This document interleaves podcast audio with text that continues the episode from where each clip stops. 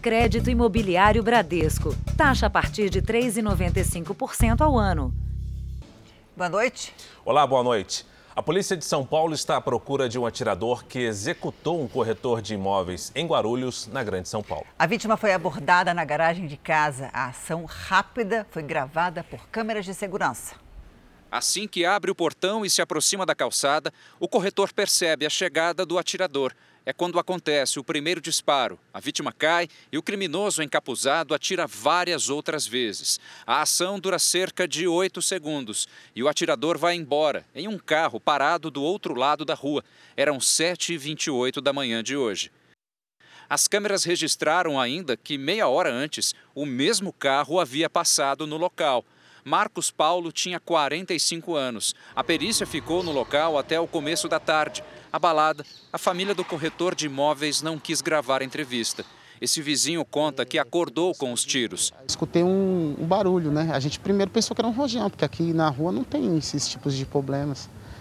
Aí depois teve um tempo, aí continuou, né? Os disparos e aí a gente viu que não era rojão. A polícia apreendeu dois celulares da vítima, que, segundo o delegado responsável, podem conter pistas que ajudem na investigação. Sem gravar entrevista, ele confirmou à nossa equipe que a primeira pessoa que vai prestar depoimento será a viúva de Marcos. Os policiais querem entender melhor como era a rotina do corretor e ainda querem conhecer quais eram as pessoas com quem ele mantinha mais contato e analisar as fontes de renda da família. Na garagem da casa em que Marcos morava com a família havia dois carros de luxo.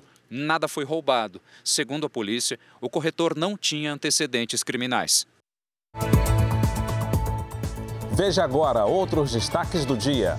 Jogadores da seleção decidem disputar a Copa América um dia depois do afastamento do presidente da CBF. Ministro da Saúde diz que a realização do campeonato não aumenta os riscos da pandemia. Criminosos queimam caixas eletrônicos, atacam prédios públicos e lançam granada contra a delegacia em mais um dia de violência em Manaus. Na série especial, a dor de quem busca por uma pessoa querida sem saber o que aconteceu.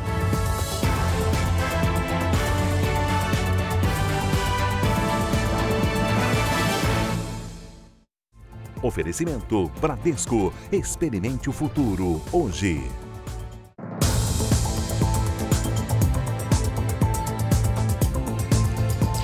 Infelizmente, é assim. Quem tem mais de 50 anos sofre ainda mais para encontrar um trabalho.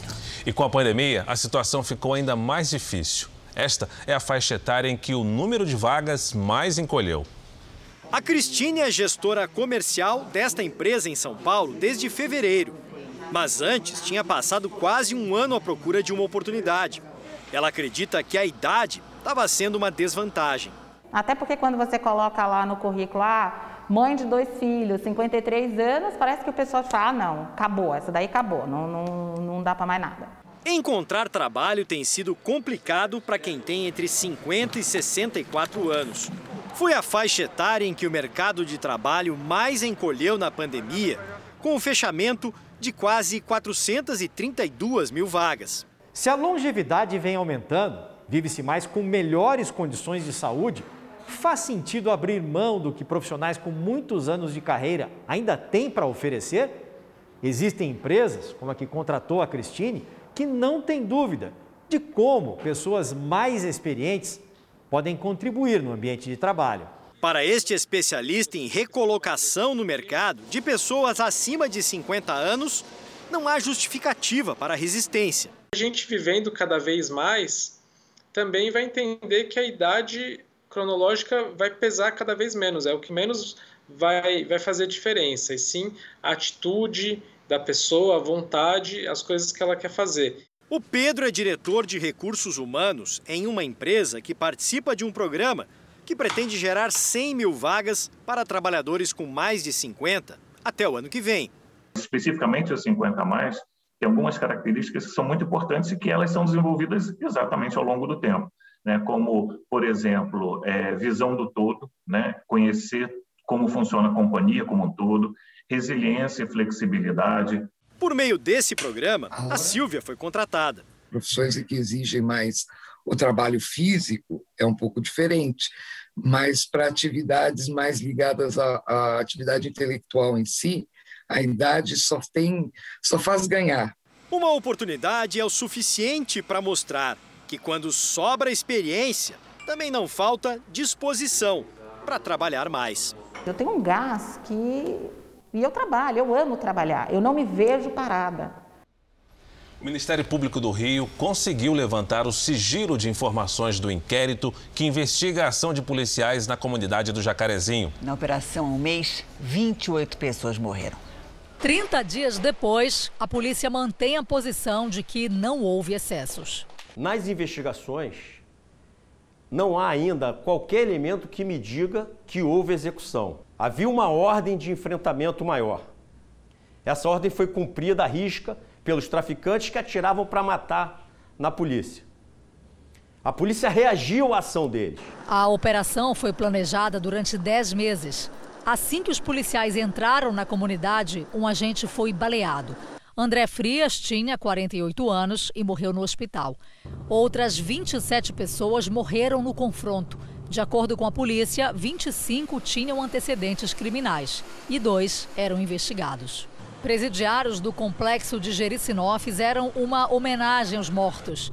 As informações do Serviço de Inteligência apontam que eles fizeram um minuto de silêncio e leram em voz alta o nome de cada um. Duas investigações estão em andamento. Uma aqui na Delegacia de Homicídios e a outra no Ministério Público Estadual, que conseguiu permissão para tornar pública parte dos dados da operação. O restante do inquérito continua sob sigilo de cinco anos, determinado pela Polícia Civil. O motivo do sigilo seria evitar que os traficantes conheçam os métodos de operação dos policiais. Foram mantidos em segredo nomes, endereços e imagens das pessoas envolvidas, além de testemunhas. Foram tornados públicos documentos como ofícios de requisições e laudos técnicos. A Defensoria Pública acompanha os familiares dos mortos e os moradores da comunidade. A violência que elas passaram, ninguém merece passar. É, isso não pode passar batido.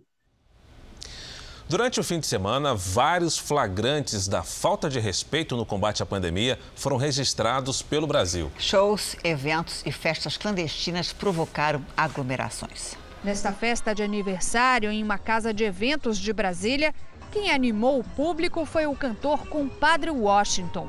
No mês passado, foram liberadas festas de aniversário e casamento no Distrito Federal. Desde que as regras sanitárias fossem respeitadas, as casas de evento usassem 50% da capacidade de lotação e proibissem espaços para dança. Entramos em contato com o local do evento e a assessoria do músico, mas não fomos atendidos. Em Rio Verde, interior de Goiás, foi a dupla Gian e Giovanni que comandou um show privado realizado em uma casa. Os cantores informaram por meio de nota que fizeram uma live no município e no dia seguinte participaram de um almoço na casa do contratante, onde havia cerca de 40 pessoas. Ainda segundo os artistas, Todos os envolvidos foram testados para a Covid-19. Em Salvador, esta casa noturna ficou lotada para acompanhar o show do cantor de pagode Bruno Magnata. Todo mundo sem máscara. Ele chegou a postar um vídeo pedindo desculpas, mas também fez um apelo à categoria, que está sem trabalho desde o início da pandemia. Peço desculpas aí para geral. É, às vezes embate o desespero de a gente trabalhar, poder pagar uma conta poder correr atrás. Aqui na capital baiana, as festas clandestinas são cada vez mais numerosas e tem se tornado um desafio para a prefeitura. Só nesse fim de semana foram quase mil denúncias de poluição sonora e 19 aglomerações dispersadas. Quando a fiscalização consegue interromper, os músicos são dispensados, mas o responsável pelo evento é conduzido para a delegacia e ainda paga multa. Ele é autuado, a multa varia de R$ 1.068 a 168 mil reais. É, conduzimos ele para a delegacia, para lavratura de termo circunstanciado, por perturbação da ordem do sossego público, por crime ambiental e por saúde pública também. Uma boa notícia para quem já teve Covid. Uma pesquisa internacional revelou que pessoas que já foram infectadas e vacinadas contra o coronavírus têm um alto nível de proteção. E o que é melhor, uma imunidade mais duradoura. O Marcelo teve Covid assintomática, mas a pandemia atrapalhou a vida dele e sabe que só com a vacinação em massa os negócios serão 100% retomados. Esse é o caminho, não sei onde tem dúvida disso ainda é vacina. É, temos todos que tomar vacina o mais rápido possível. Além de falta de vacinas, o Brasil enfrenta outro problema. 5 milhões de pessoas não apareceram para tomar a segunda dose e, com isso, abrem uma brecha para que o vírus continue a circular. As notícias de que, mesmo gente vacinada pegou Covid, podem funcionar como um desestímulo, acredita este infectologista a gente tem que lembrar que nenhuma das vacinas utilizadas no mundo hoje, elas dão 100% de proteção.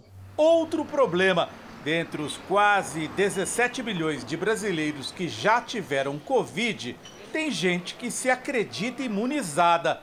Mas um estudo publicado na revista Nature mostra que em casos leves, os anticorpos se mantêm por quatro meses e passam a diminuir rapidamente depois de 11 meses, praticamente sumiram do corpo.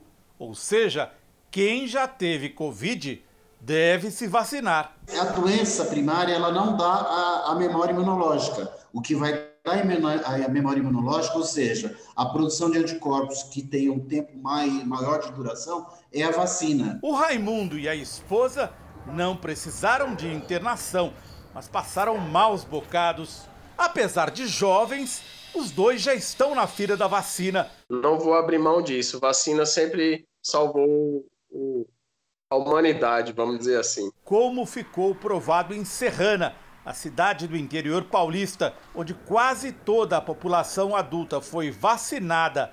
O efeito coletivo do imunizante só se dá se houver adesão em massa. A partir do momento que eles tiveram 75% da população vacinada, você teve caiu para zero o número de óbito na região, que é o chamado efeito rebanho.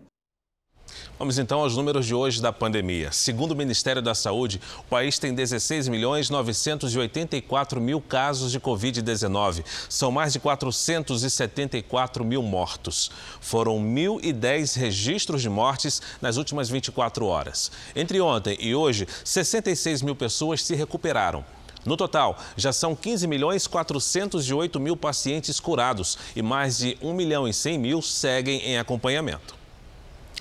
A Espanha reabriu hoje a fronteira para turistas já vacinados. Brasileiros continuam com restrições na entrada. Até então, apenas turistas da União Europeia, ouvindos de uma lista restrita de países como Reino Unido, Austrália e Israel, podiam entrar na Espanha. Agora, viajantes de quase todos os países estão liberados. As restrições ficam mantidas para nações classificadas de alto risco, caso do Brasil e da África do Sul. A condição geral é que todos estejam imunizados com vacinas aprovadas pela Agência Europeia ou pela Organização Mundial da Saúde. A entrada de navios nos portos também foi liberada. A Noruega anunciou que conseguiu combater a pandemia do coronavírus. O país informou que a disseminação do vírus está sob controle. Não descarta que possam surgir contaminações locais, mas garante que a Noruega está pronta para lidar com os novos focos. A taxa de internações é a menor em oito meses e quase 30% dos adultos já estão imunes. Agora, mudando de assunto, no Peru, o candidato à presidência José Pedro Castilho passou Keiko Fujimori e agora lidera a disputa. Mais de 95% das urnas já foram apuradas. O vencedor será o quinto presidente em três anos e vai assumir um país em crise. José Pedro Castilho e Keiko Fujimori disputam voto a voto à presidência. Um dos principais desafios do vencedor será a pandemia. Quase 2 milhões de pessoas foram contaminadas e mais de 180 mil morreram por Covid-19 no país. No México, além do coronavírus, há uma outra preocupação: a violência. Nas eleições legislativas deste domingo, duas cabeças humanas foram encontradas em sessões eleitorais na cidade de Tijuana, na fronteira com os Estados Unidos. Desde setembro, 36 candidatos ou pré-candidatos foram assassinados. O partido do presidente Manuel Lopes Obrador perdeu a maioria absoluta na Câmara dos Deputados. A França decidiu multar o Google por monopólio de anúncios online. O valor é de 1 bilhão e 300 milhões de reais. Foi mais uma derrota da gigante americana de tecnologia em território europeu. Dessa vez, o regulador da concorrência da França considerou o Google culpado por abusar da posição dominante no mercado e monopolizar os anúncios online. Na prática, para o órgão, o Google tinha acesso aos preços dos concorrentes e oferecia condições mais vantajosas para plataformas da própria empresa, prejudicando as rivais. A decisão é considerada inédita porque pela primeira vez se examinou os processos tecnológicos usados nas plataformas de venda de anúncios. A empresa americana vai ter que pagar uma multa equivalente a 1 bilhão e 300 milhões de reais. O Google não questionou os fatos e informou que vai buscar soluções que melhorem o funcionamento do mercado de publicidade online. A condenação pode servir de modelo para outros casos já que as práticas adotadas pela gigante da tecnologia são investigadas em várias partes do mundo. No Paquistão, um acidente entre dois trens matou 45 pessoas e deixou mais de 100 feridos. Uma composição atingiu um dos vagões do outro trem que descarrilou e caiu sobre os trilhos. O motivo do acidente ainda é investigado. Mais de 1.100 passageiros estavam nos trens. Equipes de resgate buscam por sobreviventes. Acidentes ferroviários são comuns no país por causa de manutenção e investimentos precários. A seguir, jogadores da seleção decidem disputar a Copa América. Na série especial, histórias de esperança e dor de mães que vivem anos esperando notícias dos filhos.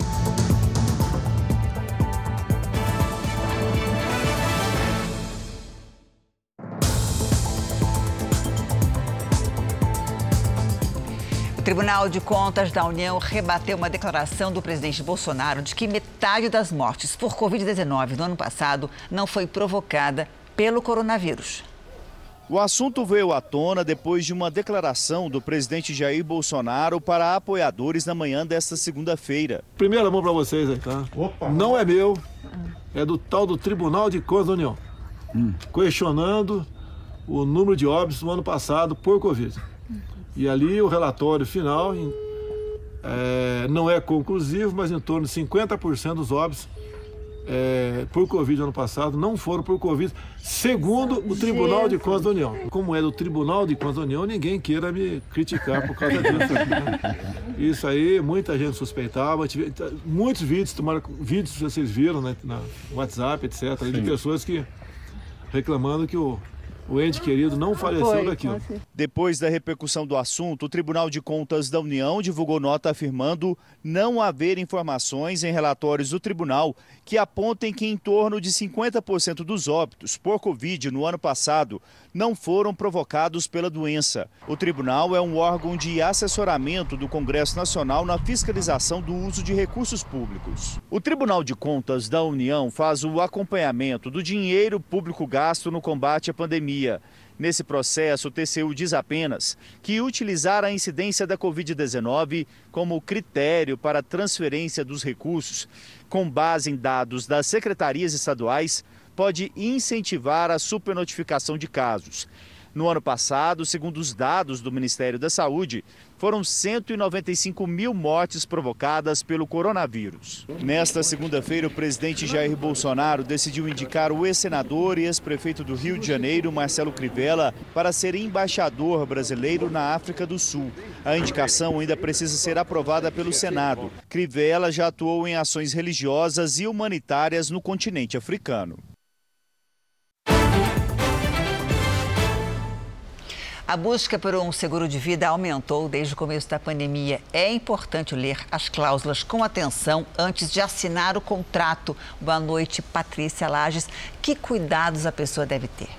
Boa noite, Janine, e boa noite para você de casa. Olha, é preciso alinhar as expectativas. O objetivo ao contratar um seguro de vida é que, em caso de morte ou de acidente com invalidez, os beneficiários recebam a indenização. Mas é preciso checar as condições, porque as seguradoras têm uma lista de exceções. São chamados riscos excluídos. Alguns deles a gente vai ver aqui que são bem comuns uso de álcool e drogas. Se um segurado, por exemplo, morre em um acidente de trânsito, mas ele estava sob o efeito dessas substâncias, a seguradora pode não cobrir. Doenças pré-existentes. É importante fazer uma avaliação médica antes para saber se alguma doença ficará fora da cobertura. E olha só, epidemias e pandemias. Muita gente está sendo pega de surpresa por essa cláusula desde o ano passado. O que é importante mais observar? Olha, Janine, atenção para as apólices coletivas. Normalmente são aquelas oferecidas por telefone. Elas juntam um grupo enorme de pessoas na mesma apólice e boa parte desses contratos permite o cancelamento do seguro a qualquer momento, mesmo que as pessoas tenham pagado vários anos. Para as apólices individuais, veja se a mensalidade poderá ser paga a longo prazo, porque deixar de pagar, a cobertura vai ser suspensa. Resumindo, analise bem o seu orçamento e, de preferência, consulte um profissional para avaliar o seu contrato. E lembre-se, não importa o que o vendedor promete, mas sim o que está escrito no contrato. Janine. Claro, a palavra vale, mas nesse caso, assinou o contrato, vale o que está no contrato. Né? Exatamente. Né? Obrigada, viu, Patrícia? A seguir, polícia liberta empresário sequestrado e encontra duas mulheres que eram mantidas no mesmo cativeiro. Na série especial, roupas e fotos são lembranças para mães que não desistem de procurar pelos filhos.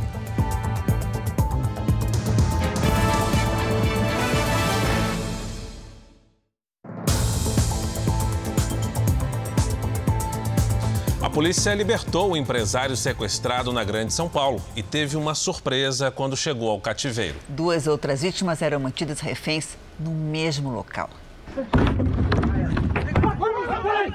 Polícia! A ação para estourar o cativeiro é rápida. Em poucos segundos, o refém é libertado. Tá salvo, meu irmão, tá salvo. Levanta, levanta.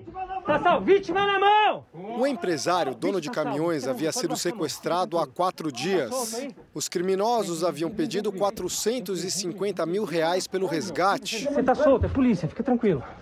Ligações telefônicas rastreadas levaram os investigadores até um dos sequestradores, que indicou o barraco em Osasco, na Grande São Paulo. Os homens da antissequestro foram surpreendidos ao descobrir que o mesmo cativeiro era usado para mais de um crime. No local havia duas mulheres. A princípio, os policiais imaginaram que elas fossem integrantes da quadrilha, mas na verdade elas também eram vítimas. Estavam sequestradas há uma semana, enquanto os criminosos faziam saques com os cartões de banco delas dia após dia. Vocês estão cuidando dele aí, né? Veja que as primas se assustam com a ação policial. Um dos investigadores chega a dizer: Vocês estão presas. Elas argumentam. Nossa, mas é refém. Vira, vocês são refém? É. Vocês são refém? Sim. Elas estavam há mais tempo até do que o, o própria vítima do sexo masculino. É tipo assim, no atacado. Eles pegam as vítimas e utilizam o mesmo lugar e, e e engendram o crime, que via de regra são transferências bancárias e saques de cada uma das vítimas. Com a situação esclarecida, as três vítimas foram libertadas e dois criminosos presos. Um deles é menor de idade. Já na delegacia, em segurança, a emoção do reencontro do empresário com a família. No Rio Grande do Sul, quatro homens invadiram um posto de saúde para resgatar um detento. Houve tiroteio e um agente penitenciário morreu no local.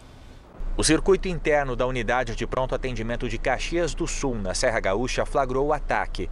O objetivo era resgatar um detento que havia sido levado para o posto depois de fingir uma crise renal houve confronto com os dois agentes penitenciários que faziam a custódia do preso. Ele pegou a arma do agente penitenciário ferido e, com essa mesma arma, ele matou um outro agente penitenciário. Clóvis Antônio Roman, de 54 anos, não resistiu aos ferimentos e morreu. O outro agente passou por cirurgia e segue internado. Além dos dois agentes penitenciários baleados, três funcionários do posto foram feridos no tiroteio. O detento foi baleado no ombro, mas conseguiu fazer uma jovem de refém. Ela foi obrigada a levá-lo até outro ponto da cidade, onde ele pegou um carro que já estava preparado para a fuga. O carro usado para chegar à unidade de saúde foi apreendido a 3 quilômetros do local. Também foram encontrados armas, coletes à prova de balas, rádios comunicadores na frequência da Polícia Militar e as algemas do preso.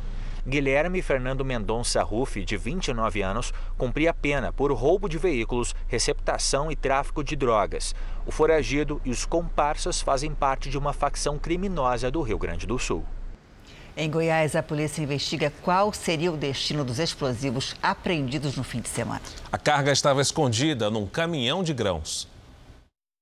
A carga foi descoberta no final de semana em Aparecida de Goiânia, região metropolitana de Goiás. Tinha quase 9 toneladas de explosivos e detonadores. Tudo tinha acabado de ser retirado de um caminhão fechado e colocado na carroceria deste outro, usado para transportar alimentos. Que essa carga saiu de São Paulo, veio até Goiânia em condições normais, com escolta armada, com veículo adequado e com motorista habilitado para aquilo.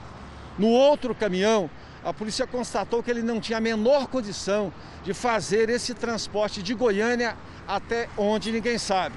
A carga foi encaminhada ao Exército Brasileiro. Segundo os militares, essa foi a maior apreensão desse ano. Entre janeiro e maio, foram 695 quilos de explosivos. Em depoimento, o motorista do último caminhão disse que não tinha noção do perigo que a carga oferecia e não sabia quem iria receber os explosivos, geralmente muito usados em minas, pedreiras e garimpos. A carga também é muito visada por assaltantes de banco. Por isso, precisa sempre ser transportada em veículos com compartimentos adequados e com escolta. Segundo a PRF, a nota fiscal apresentada pelo motorista diz que os explosivos teriam sido comprados de uma mineradora do interior de São Paulo. O dono dessa nota fiscal negou que ele tivesse feito essa compra. Para este especialista, o transporte da carga não estava sendo feito de forma adequada. Se condicionados juntos, um acionador com a massa explosiva, ele pode vir a provocar a explosão de toda a carga. Aquela carga lá, num, num raio ali de, no mínimo, ali 6 quilômetros ali, haveria vários danos, né? Segunda-feira foi tensa para a população de Manaus e de algumas cidades do interior do Amazonas. Poucos ônibus circularam pelas ruas e as escolas ficaram fechadas. Até a vacinação foi suspensa. Criminosos começaram uma série de ataques depois que o líder de uma facção foi morto num confronto com a polícia. Taca fogo, taca fogo. Os ataques se estenderam até amanhã desta segunda-feira, em Manaus e em outras cinco cidades do interior. 29 veículos foram incendiados pelos criminosos, entre ônibus, viaturas da polícia e até uma ambulância. Os alvos foram agências bancárias, unidades de saúde e delegacias. Esta teve a fachada destruída a tiros.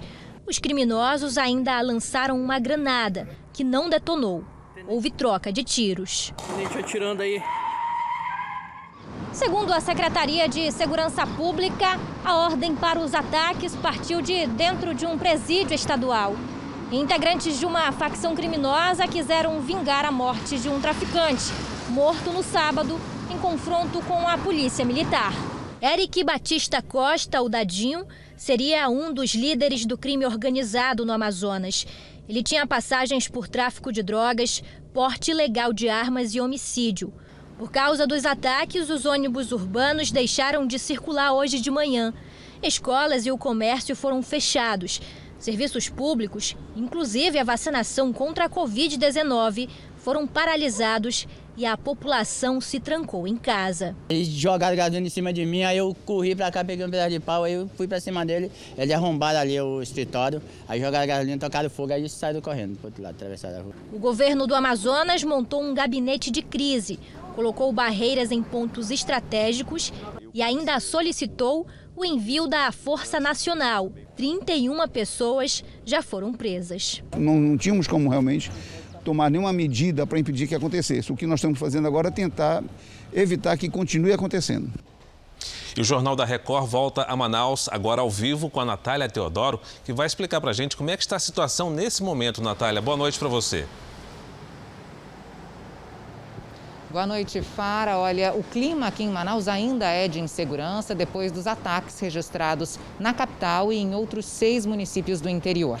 Aqui em Manaus, os ônibus voltaram a circular hoje por volta de uma da tarde, mas com número reduzido, só 30% da frota. E esses coletivos já pararam agora às 7 horas, ou seja, hoje à noite não vai ter ônibus circulando aqui em Manaus.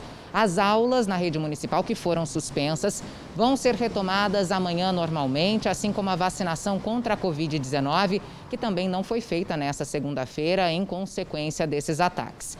O governo do estado pediu apoio de policiais da Força Nacional porque reconheceu que não há efetivo suficiente para a capital e para o interior. O Ministério da Justiça já autorizou a vinda desses policiais, mas ainda não há uma data para a chegada deles por aqui. Janine. Obrigado Obrigada, pelas informações. Obrigada, Natália. Vários estados brasileiros tiveram um aumento na ocupação de leitos em UTIs. Sem vagas, Mato Grosso do Sul já transferiu 17 pacientes para hospitais de outras regiões. O Hospital Regional Referência no Tratamento da Covid-19 em Mato Grosso do Sul opera no limite da capacidade de oxigênio e não consegue mais receber pacientes graves. Em todo o estado, 270 pessoas aguardam transferências. Nós estamos recebendo apenas pacientes que não estão entubados, estamos recebendo agora pacientes com catéter e máscaras com baixo fluxo. Por quê? Porque a gente está otimizando a alta dos pacientes. A taxa de leitos de UTI para adultos aqui em Mato Grosso do Sul chegou a 110% de ocupação nesta segunda-feira. E faltam vagas até para os recém-nascidos. O setor neonatal registrou hoje a maior alta desde o início da pandemia ocupação de 160%. Hoje, a Força Aérea Brasileira ajudou a transferir dois pacientes para São Paulo. O colapso já existe e, a partir desse momento, é, cada vez mais é, pessoas ficarão sem assistência médica e a tendência é que a chance de morrer de Covid seja maior. Depois de Mato Grosso do Sul, as maiores taxas de ocupação de leitos de UTI estão em Sergipe, Pernambuco e no Paraná, 96%. Alagoas tem 91% das vagas ocupadas. Rio Grande do Norte, Goiás e Rio Grande do Sul, 88%. Rio de Janeiro registra 83% de ocupação, enquanto Minas Gerais e São Paulo têm 82% dos leitos de UTI ocupados. Vamos acompanhar então o andamento da vacinação em todo o país. Somadas as aplicações da primeira e segunda doses, mais de 506 mil pessoas receberam a vacina contra o coronavírus nas últimas 24 horas. Hoje o Brasil chegou a mais de 50 milhões de vacinados com a primeira dose e 23 milhões 188 mil pessoas completaram a imunização. São Paulo vacinou mais de 12 milhões 374 mil moradores com a primeira dose da vacina ou seja, 26,73% dos paulistas. Minas Gerais tem mais de 4 milhões 979 mil imunizados, o que corresponde a 23,39% da população. Rio Grande do Sul está com mais de 3 milhões 365 mil pessoas vacinadas, o que significa 29,46% dos gaúchos. E na Bahia, mais de 3 milhões 669 mil pessoas receberam a vacina contra a Covid-19, ou seja, 24,57%. No portal r7.com, você pode acompanhar a situação de todos os estados no mapa interativo. O ministro da Saúde, Marcelo Queiroga, volta a depor a CPI da pandemia nesta terça-feira. Os senadores da CPI da pandemia vão questionar o ministro sobre as condições sanitárias do país para receber delegações estrangeiras na Copa América e se ele participou da decisão de sediar o evento no Brasil. A comissão quer entender por que o ministro não foi contra, já que há duas semanas ele admitiu existir a possibilidade de uma terceira onda de Covid no país. Os senadores também devem perguntar por quais razões Queiroga não efetivou a médica infectologista Luana Araújo nos quadros do Ministério. Amanhã a CPI também vai votar novos requerimentos de convocação. Entre eles, o da médica Ludmila Jar, que foi cotada como ministra da Saúde e o convite ao deputado Osmar Terra, apontado como integrante do gabinete paralelo de aconselhamento ao presidente. Na quarta-feira, a CPI ouve Elcio Franco, ex-secretário executivo do Ministério da Saúde. Na quinta, Wilson Lima, governador do Amazonas. Vamos agora com a opinião de Augusto Nunes. Oi, Augusto, boa noite para você. Boa noite, Janine. Boa noite, Fara. Boa noite a você que nos acompanha. Desde que assumiu o comando do Ministério da Saúde, Marcelo Queiroga tem dedicado também os fins de semana e feriados à solução de problemas ligados ao cargo que a pandemia de coronavírus transformou num dos piores empregos do Brasil. Ele só interrompeu essa rotina em 6 de maio para depor na CPI da Covid. Nesta terça-feira, de novo, ele terá de esquecer problemas mais sérios e urgentes para fazer o que fez há pouco mais de 30 dias. Como determina o calendário do Poder Legislativo, a semana da CPI só tem três dias. Por que consumir mais um interrogando Queiroga? Oficialmente, os senadores querem saber por que a Copa América veio parar no Brasil. O motivo real é outro. Eles querem ressuscitar questões já debatidas no depoimento anterior. Se algumas delas de fato precisam de esclarecimentos, o ministro poderia ser interpelado por escrito sobre dúvidas pontuais. Assim, haveria tempo para a convocação de governantes que têm de explicar-se sobre bilionários desvios de verbas federais destinadas ao combate à pandemia. Jogadores da seleção brasileira decidiram disputar a Copa América. A sinalização veio hoje, um dia depois do afastamento de Rogério Caboclo da presidência da CBF.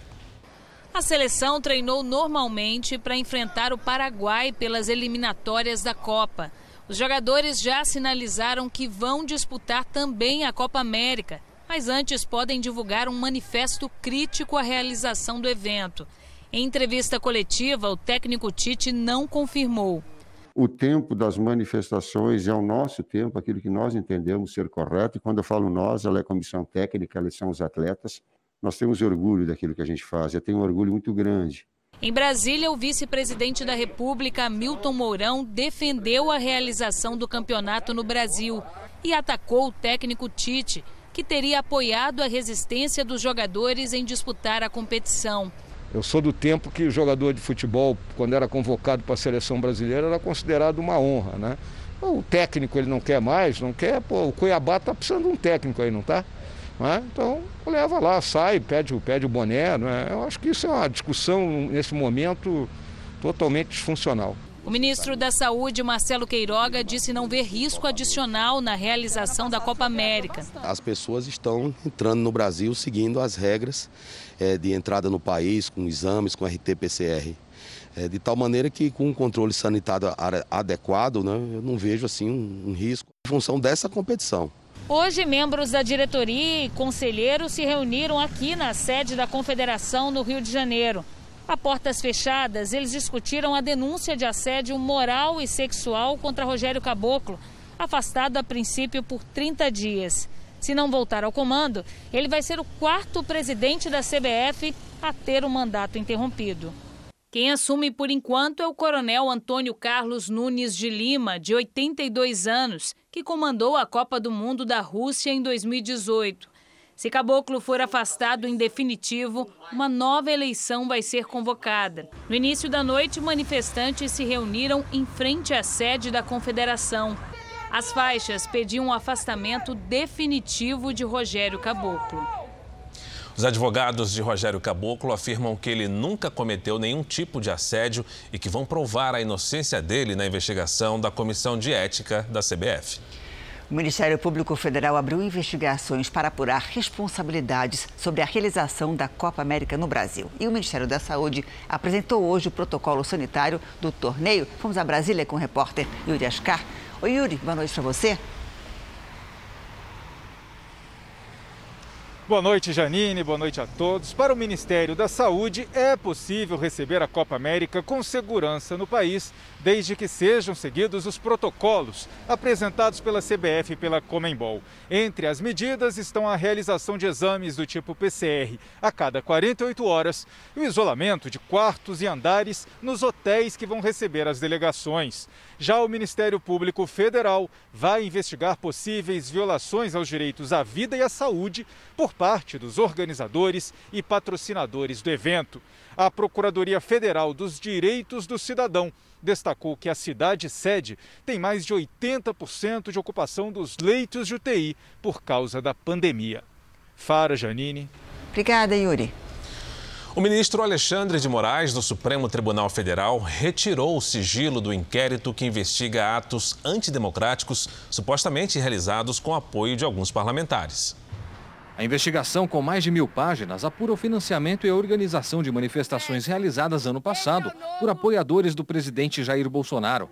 Os grupos faziam reivindicações inconstitucionais, como o fechamento do Supremo Tribunal Federal e do Congresso Nacional, e defendiam o AI-5, o mais repressivo da ditadura militar. Na ocasião, o prédio do STF chegou a ser alvo de disparos com fogos de artifício. A Polícia Federal concluiu que os atos foram organizados por meio de redes sociais que promoviam a disseminação de fake news. O Facebook e outras redes chegaram a derrubar vários perfis.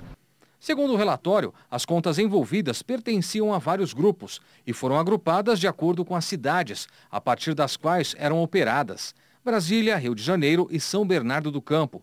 Foram criadas ou gerenciadas por assessores diretos do presidente da República do deputado federal Eduardo Bolsonaro e por deputados estaduais do Rio de Janeiro e São Paulo.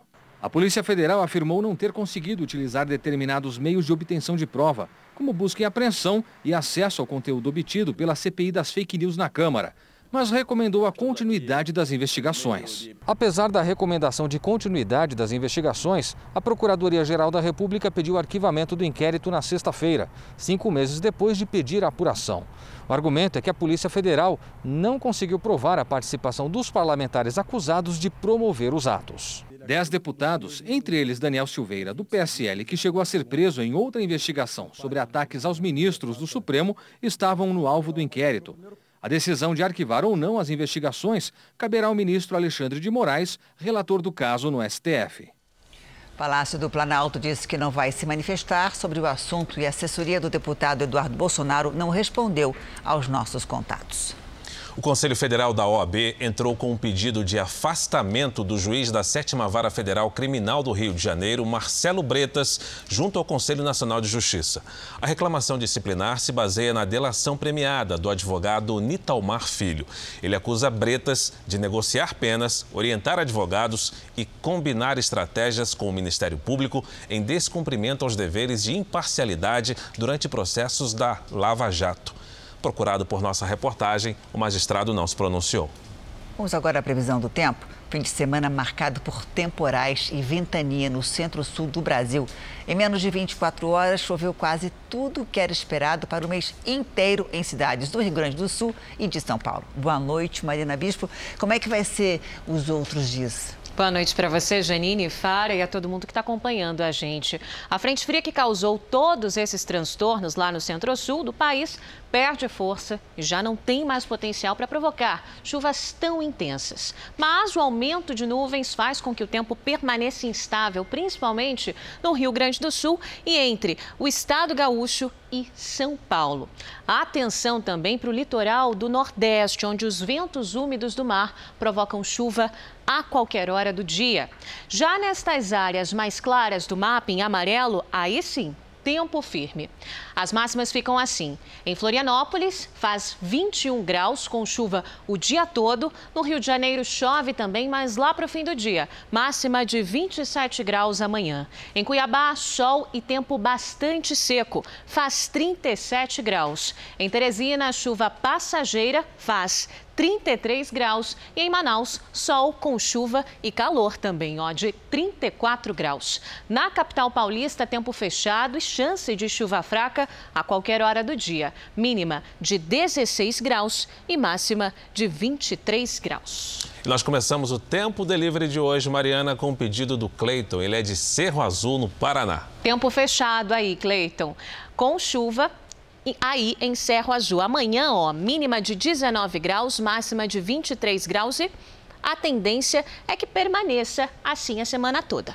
Mariana Tainá quer saber como é que fica o tempo em Volta Redonda, no Rio de Janeiro. A gente responde, é claro, pancadas de chuva aí, Tainá, a qualquer hora do dia na sua cidade. Máxima de 27 graus, mínima de 14. A tendência é que as temperaturas caiam ao longo do dia, do, da semana, desculpa. Agora vai ser um prazer responder você o seu pedido aqui no nosso Tempo Delivery. É só marcar a gente com a hashtag você no JR nas redes sociais. Boa semana para vocês. Obrigada, Mariana. Para você, também, também, Mariana.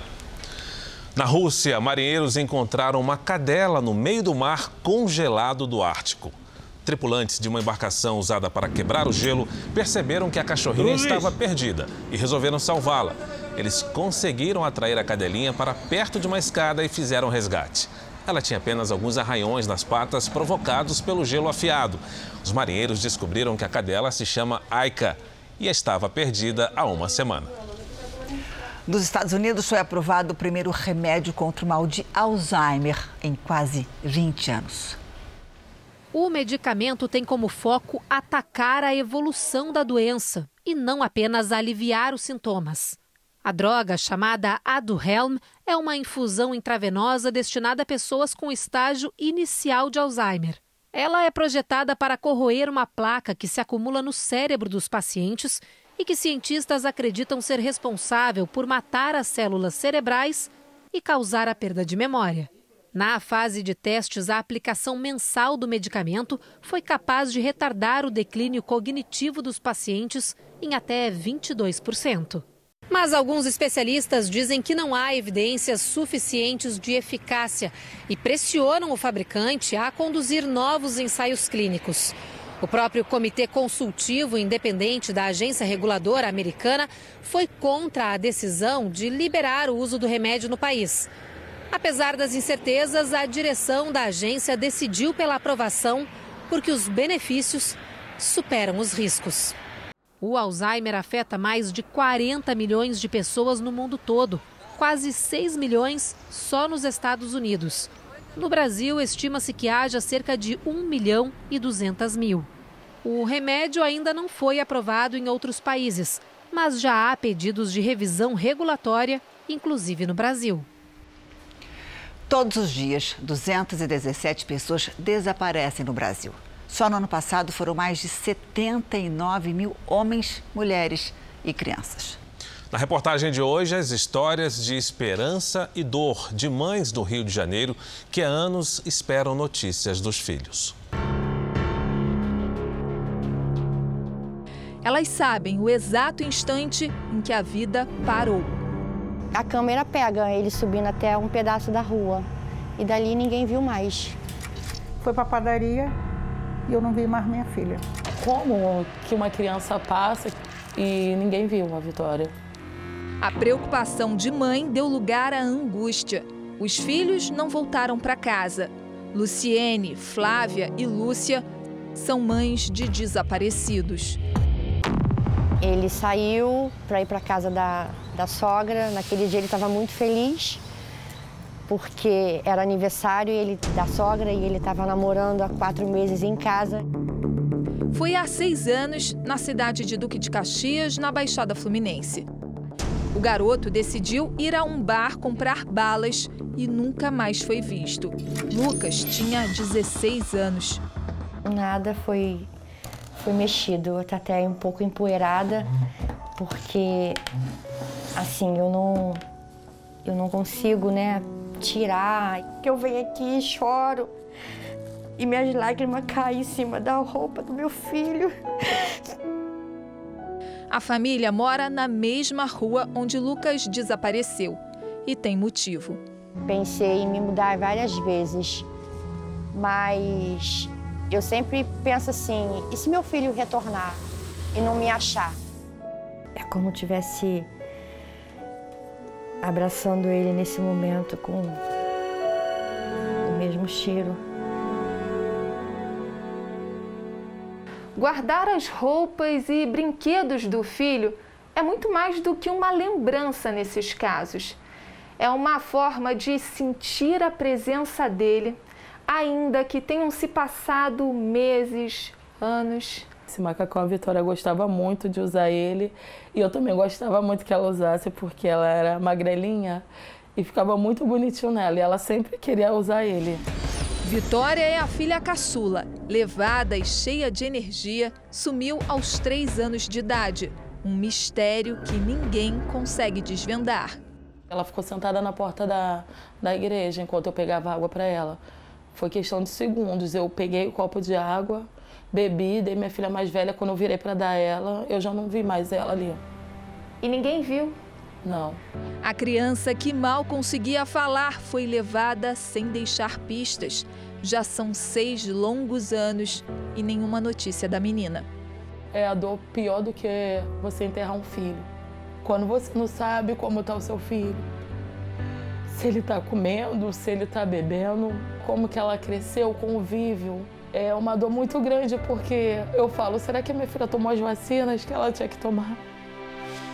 Na segunda maior cidade do país, a cada 48 horas, uma criança ou adolescente não volta para casa, não dá notícias. Especialistas apontam que as três primeiras horas do desaparecimento são fundamentais para localizar quem sumiu.